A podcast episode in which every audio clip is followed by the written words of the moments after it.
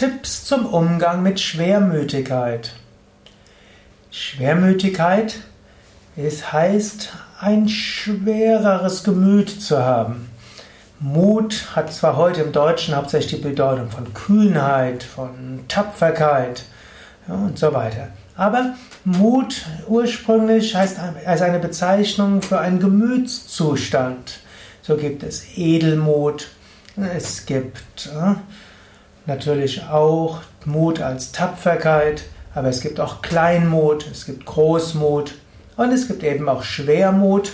Und wenn diese Schwermut irgendwo längere Zeit dauert, dann spricht man von Schwermütigkeit. Oder wenn jemand die Neigung hat, immer wieder in Schwermut hineinzugeraten. Oder es gibt sogar Menschen, die haben ein Temperament, das melancholische Temperament. Und dieses melancholische Temperament kann man auch im Deutschen übersetzen als Schwermütigkeit. Schwermütigkeit ist eine durchaus auch positive Eigenschaft. Das mag vielleicht erstaunen, denn heutzutage gibt es ja, ich sage manchmal, die Diktatur des positiven Denkens. Jeder muss immer positiv sein, jeder soll immer Freude sein und soll immer strahlen und so weiter. Wenn nicht, stimmt irgendwas nicht.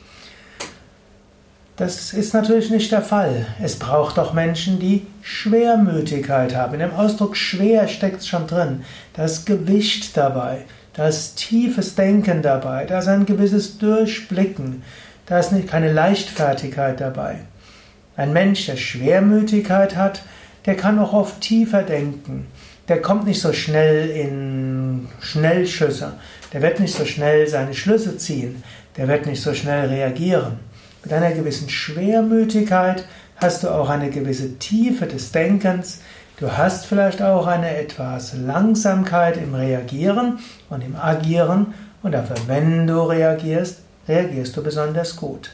Daher, wenn du in der Schwermütigkeit, von Schwermütigkeit betroffen bist, dann anstatt die Schwermütigkeit irgendwie wegzubekommen, ein Seminar nach dem anderen dafür zu besuchen oder eine Psychotherapie nach der anderen zu machen, überlege, warum ist es gut, dass ich die Fähigkeit zur Schwermütigkeit habe?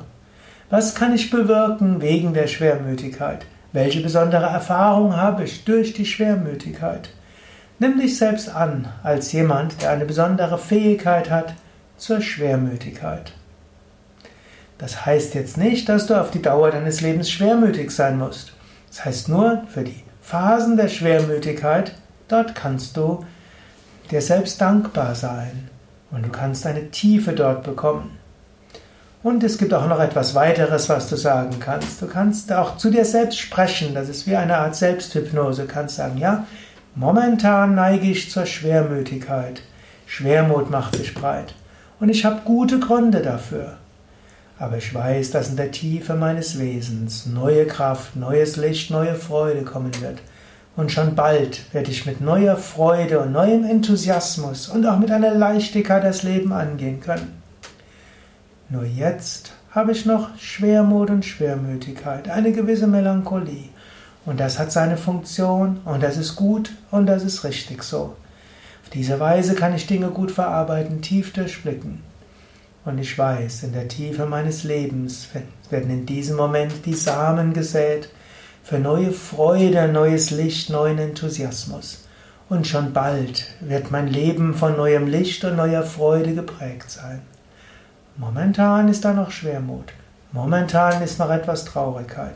Und ich habe gute Gründe dafür. Und es ist gut, dass meine Psyche diese Schwermut erzeugt, sodass ich diese Erfahrungen machen kann, tiefer denken kann, verarbeiten kann. Und ich freue mich schon darauf, dass ich schon sehr bald aus der Tiefe meines Wesens neues Licht, neue Kraft, neue Positivität bekommen werde. Ja, das waren ein paar Tipps zum Umgang mit Schwermütigkeit und Schwermut.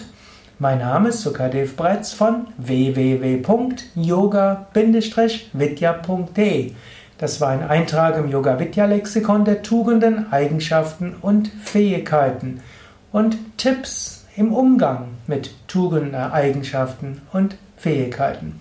Du magst denken, ist Schwermütigkeit eine Tugend, ist in jedem Fall eine Fähigkeit, in jedem Fall eine Eigenschaft, in jedem Fall eine sinnvolle Eigenschaft.